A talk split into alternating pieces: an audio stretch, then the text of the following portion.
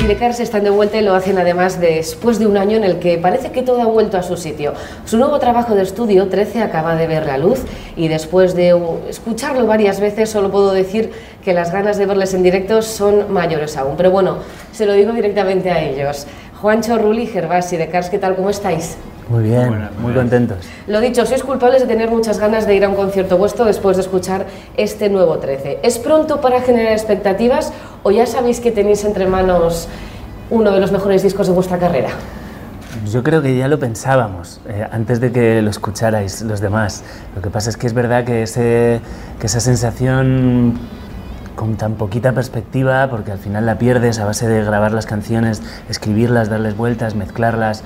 Eh, hace falta como compensarla con, el feedback de la gente. Ahora que lleva unas horas el disco en la calle, empezamos a sentir que no, no somos los únicos que piensan que, que igual es el mejor disco que hemos hecho. Así que Así que estamos felices y deseando llevarlo ahí a la carretera, como bien has dicho.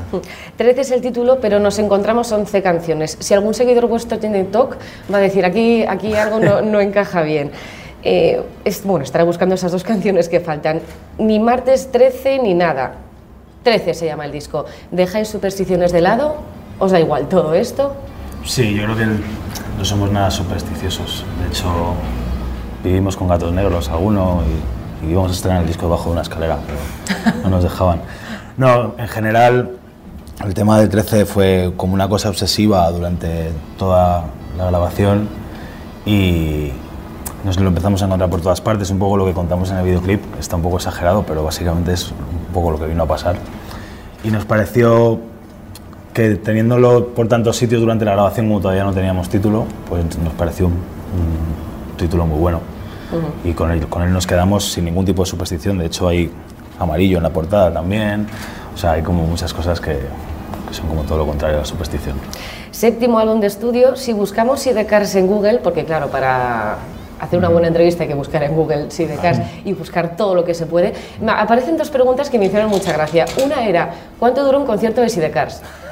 que la gente dice, vale, pues está muy bien, que ¿cuánto dura un concierto de Sidecast? Pone que unos 120 eh, minutos, yo creo que a veces igual eso es demasiado, pero me hacía gracia que, que, esa fuera una de las preguntas. Y la otra, eh, ¿qué género sois? Y os enmarcan en el pop, pero después de escuchar este 13, tenéis mucho rock, tenéis un, rock espectacular eh, a lo largo de las 13 canciones. Igual es que el, punto de las etiquetas así es más vuestro oficio que el nuestro, ¿no? Nosotros hacemos canciones y unas veces las canciones eh, nos llevan hacia un lado más rock, otras veces hacia un lado más pop. En este disco hay canciones como puede ser 13, que es eh, casi es una especie de bolero, eh, con, instrumentado de una manera así como un poco fronteriza. Dejamos que sean ellas las que hablan por nosotros a nivel, a nivel estilístico. nosotros siempre hemos dicho que somos un grupo cancionero y ellas mandan. Al final yo creo que lo de pop es popular. O sea, popular es una etiqueta muy amplia. nosotros siempre nos hemos considerado una banda de rock. Eh, otra cosa es que eso, dentro del rock que hacemos, pues esté considerado música popular. El pop en sí como género es tan amplio que puede ser cualquier cosa. Mm. Menos precipicios que lo roza el resto de canciones superan los cuatro minutos. Estamos últimamente acostumbrados a esa inmediatez de single tras single cada semana, single de dos minutos y medio, al final se agradece, ¿no? que, esas canciones tengan ese pozo, duren tanto, pero también eso significa que tenéis tanto que decir que dices, mira, yo necesito cuatro minutos para cantar y déjame más si quiero. Realmente es que mis canciones favoritas duran más o menos eso, las nuestras, la música que hemos escuchado toda la vida, los grupos que nos inspiran. Eh, esta cosa de las canciones de dos minutos me parece muy lícita y que cada uno haga lo que quiera, pero yo nunca, jamás me voy a sentar a escribir una canción con un cronómetro. La canción tiene que durar lo que, lo que tenga que durar y, es verdad que en este disco hay textos un poco más extensos y, no sé, tendría que ponerlo a velocidad muy rápida, como se hace ahora, ¿no? Que, que, que, vivimos en un mundo tan rápido que hay que escuchar los audios que te manda la gente al doble de velocidad, porque no vaya a ser que pierdas cinco segundos de tu vida, ¿no? Bueno, yo creo que hay que vivir hoy y no hay que andar pensando en ganar tiempo para dentro de un rato, porque igual dentro de un rato te atropella un autobús. O sea, hay que vivir ahora y disfrutar ahora y, las canciones hay que disfrutarlas y dejarlas hablar, duren lo que tengan que durar. Y quien quiera hacer canciones de dos minutos o de 20 segundos, que las haga, pero es otra liga. La portada es un fondo negro, una casa, hay un pájaro que no sé si entra, si intenta salir, si, si es a modo de jaula. ¿Quién está detrás de este diseño y qué, queréis transmitir con él? Bueno, está el gran Adolfo Serra, que es ilustrador y ilustra, bueno, aparte de tener varios cuentos, eh, en su mayoría infantiles, eh, también ilustra poesía y hace serigrafías. La cosa es que le pasamos un poco, nos encantaba su trabajo y, había cierto vínculo por alguien muy cercano, entonces le tanteamos, le mandamos el disco y, y le preguntamos qué te sugiere, entonces empezó a mandarnos material. Y a colación del pájaro dentro de la casa, bueno, obviamente le sugiere pues un pájaro intentando salir de su casa y con todas las emociones que quizá se cuentan en este disco que se ven reflejadas, que porque al fin y al cabo eh, vienen de ese marco que hemos vivido todos de encierro en casa, bueno, tanto eh, por lo que pasó con el virus como lo que pasó por la tormenta Filomena, o sea, al fin y al cabo hemos tenido que estar eh, que no queríamos eh, bastante más tiempo del que pensamos encerrados en nuestros espacios que además en las grandes ciudades no suelen ser espacios muy grandes. Con respecto al confinamiento, al coronavirus, en Atrapado y en modo avión, creo que son las canciones que más referencia hacéis a ese encierro, a ese mirar a través de ese cristal, porque estoy encerrada en mi casa. O sea, habéis querido plasmar esas sensaciones eh, y no dejar la pandemia de lado, sino que este disco, cuando dentro de X años lo escuchemos, recordemos, ¿te acuerdas qué época tan nefasta nos tocó vivir? Pero, pero qué bien vino a veces para la música, ¿no? que, que nos, in, nos invitó a componer.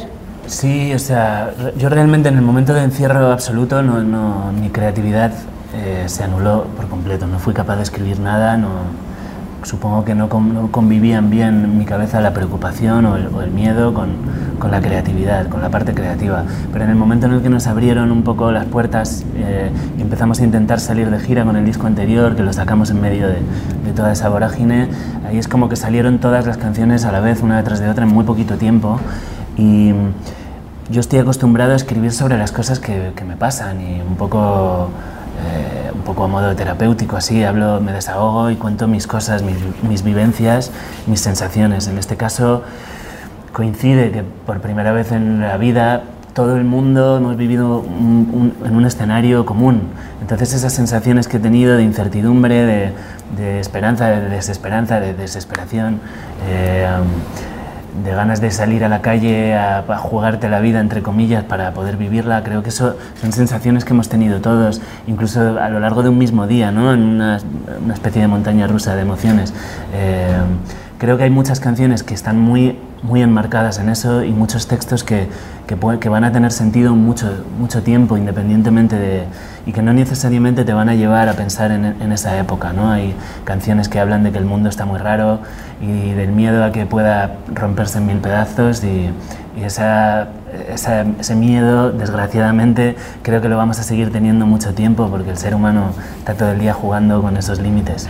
Bueno, tanto hemos jugado que nos vienen temporales como Filomena, que me hace mucha gracia que también esté dentro del disco, y ver sobre todo a esa gente haciendo snow por las, por las calles de Madrid, que dices, qué, qué locura se nos vinieron esos días y qué maravilla que me viene la inspiración y, y, compongo también de eso, que es una canción de amor. Es, sí, es una canción de amor o, o o incluso de desamor, sí. según la perspectiva desde la que la mires, eh, pero es verdad que ahí el, el, mundo me regaló un escenario muy surrealista para hablar sobre él, para describirlo, ¿no? Realmente si no hubiera contado mi historia, ya solo describir esos días, esa imagen tan potente de la gente haciendo snow por la, por la calle, eh, bueno, eso es la suerte que tengo de poder sacar algo de poder sacar algo de aquella cosa tan surrealista, de poder sacar unas imágenes bonitas y, y, que a mucha gente le recuerden a su propia historia de aquel momento. Seguís siendo una de las bandas más queridas y reconocidas de Madrid. ¿Sigue siendo Madrid un, una fuente de inspiración a la hora de componer para vosotros, tanto las letras como las melodías? ¿O sigue aportando Madrid? Madrid es nuestro escenario, eh, nuestras, todas las cosas que nos han pasado, el grueso de las cosas que vivimos son aquí porque es donde, donde hacemos la vida. Es verdad que viajamos mucho, salimos de gira y eso también nos inspira a veces y he hablado de mucho de Galicia porque hemos pasado temporadas allí. Eh, en esta canción, o sea, en este disco hablo del puerto de Santa María porque hemos tenido una experiencia ahí, pero en general la vida se desarrolla aquí y como te decía, hablo de nuestras cosas y nuestras experiencias. Pues Madrid es eh, ese, escenario, ese eh, plató en el que grabamos todo y en el que hacemos vida, siempre va a estar presente. Este disco suena así de Cars, pero sí que se nota que hay un pozo, es como que estáis centrados, os gusta, disfrutáis lo que hacéis, siempre en los discos, pero no sé, este disco tiene como un halo especial. Eh, ¿Estáis haciendo la música que siempre habéis querido hacer? Totalmente, totalmente. Además, eh, bueno, por un lado, después de muchos años, eh, al final cuando menos, lo que menos haces es grabar discos, ¿no? pero después de muchos años preparándonos, de repente en este disco hemos estado, estamos más en forma que nunca y eso te permite prestarle mucha más atención a otras cosas y hacer que el disco suene como suena. Y aparte, como lo hicimos a escondidas, da un poco la sensación de estar haciendo una travesura y eso lo hacía aún más divertido el proceso. Eso motiva, Estuvimos un poco, un poco obsesivos durante la grabación, de hecho en el estudio, los dueños del estudio nos decían que estábamos tronados porque no paramos ni un solo día durante todo el tiempo que estuvimos allí nos dijo, normalmente la gente coge un mes pero viene curra seis días, se va uno de descanso, o curra cinco y se va al fin de fuera, pero nosotros desde el primer día hasta el último, hasta el último, literalmente, que nos fuimos por la tarde, estuvimos currando con súper obsesionados y yo creo que eso se nota. ¿Y eso no se, no se cansa uno? Después de estar un mes entero encerrados tocando, tocando, tocando, ensayando, ensayando, produciendo, no, no se cansa uno de decir esta canción, la tengo machacada. Mm. Yo creo que no, que al fin y al cabo es nuestra vida y nos jugamos la vida en ello, ¿sabes? Y no nos cansamos sobre todo en el momento que el sustrato de nuestra carrera son las canciones y tener nuevo sustrato para poder plantar es increíble. En ese momento tocaríamos las canciones 1500 veces y no nos importaría todavía, ¿verdad? Que, que las canciones conforme las vas tocando o van trascendiendo a lo largo de los años, sí que ya puedes llegar a estar más cansado de una que de otra, pero en ese momento, vamos, las puedes tocar mecánicamente o, bueno, sin tan mecánicamente y encontrar cosas nuevas eh, cada vez que te pones con el instrumento. Llevéis ya 14 años de andanzas, que no son, que no son pocos, como para meteros en el, estudio y, no parar. Ahí se demuestra lo que os gusta la música, el amor que sentís. Pero ¿os acordáis de cuando empezasteis hace 14 años por las salas de Madrid? Todo, el rato, claro. Eh, hemos tenido tanta suerte de haber vivido eso. Eh, vemos muchos ejemplos de gente que tiene la suerte, eh, entre comillas, según se mire, de sacar una canción o lo que sea y, saltar directamente a los grandes escenarios. Nosotros tenemos la, fortuna o sentimos que, que tenemos la suerte de haber vivido cada escalón hasta llegar a donde estamos ahora, eh, haber vivido las salas vacías, haber vivido las salas medio vacías, eh, las salas llenas, poder saltar a la siguiente, incluso en ocasiones de la carrera bajar otra vez a la anterior. Hemos vivido todo eso con tanta intensidad que hoy cada ticket que vendemos lo, lo valoramos en su, en su, justa medida, ¿no? sabemos lo que cuesta, eh, sabemos que, que, lo que puede durar y, sentimos que eso, que, ha sido una experiencia que nos ha hecho hoy aprender a pisar firme. Se está perdiendo la cultura de las salas. El otro día, por ejemplo, charlaba con, con Jairo Zavala de Pedro y comentaba que él ha llegado a tocar dos, tres veces, incluso en una misma noche, para mostrar su música en diferentes salas de Madrid. Ahora estamos en el boom de los festivales. Ahora, si no estás en un cartel de festival, parece que no eres nadie. Pero es que eso es una parte. Luego están las salas, la cultura de las salas, lo que se aprende dentro de una sala. Yo creo que todo lo que nos ha pasado estos últimos dos años ha hecho mucha culpa a las salas en general.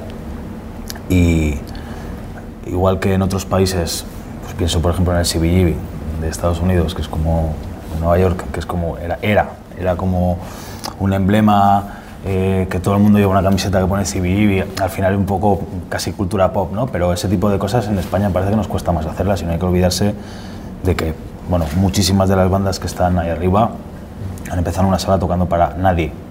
o, para, o a lo mejor, como nos ha pasado a nosotros, ha pasado que éramos más en el escenario que, que abajo. Y a su vez ha sido creciendo. O sea, tiene como un pozo romántico que a veces se le olvida a la gente. Y igual también tiene que ver un poco lo que ha pasado, ¿no? Esto de estar dos años cerradas, que a, mucha gente joven que justo estaban en la edad de ir a salas a ver conciertos se lo han perdido.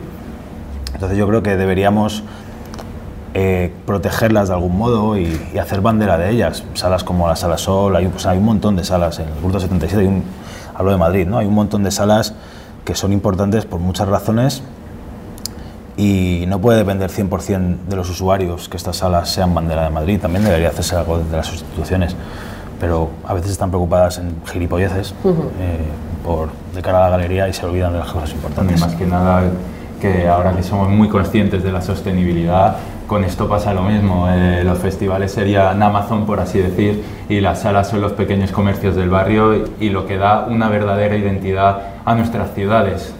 Hay que mantenerlas, hay que apoyarlas y hay que ser consciente que si tú quieres seguir teniendo buena música, tienes que darle un apoyo y, y estar con ellas. De momento apostáis por esas salas y lo vais a demostrar con una extensa gira que os está llevando y os llevará por las principales ciudades del país, entre ellas vuestra casa, Madrid, pero es que de unas salas pequeñitas vais al We Think Center, que eso ya es, pues bueno, palabras mayores para, para cualquier grupo que haya crecido aquí desde pequeñitos en Madrid. Hombre, nos hace una ilusión alucinante, ¿no? Siempre soñamos con ellos, soñamos con un día poder tocar en recintos como el Withing o como el Coliseum en Coruña. Hay, hay varios recintos esta gira así grandes. Eh, estamos muy ilusionados y con toda la ilusión también hay un poco de susto y de, de, respeto por lo que vamos a hacer. Como bien te decía, valoramos mucho lo que significa meterte en un lugar con tantos tickets para vender y con tanta gente, intentar juntar a tanta gente.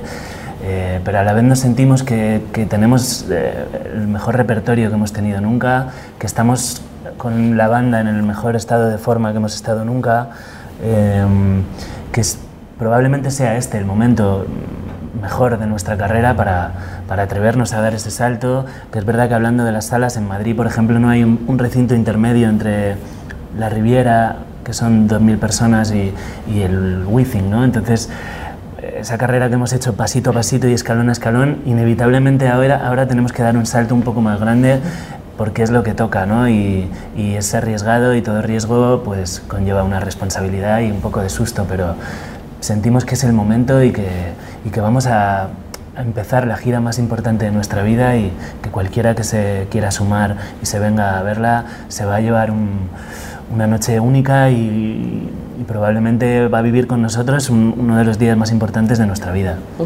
Pues Juancho Rulli Gervasi de CAS, muchas gracias, enhorabuena por este séptimo trabajo de estudio, 13, ya está a la venta es imposible salir de él. Así que eh, quien se meta adentro ya, lo siguiente es darle al play y seguiros de gira por los conciertos. Muchísimas, Muchísimas gracias. gracias.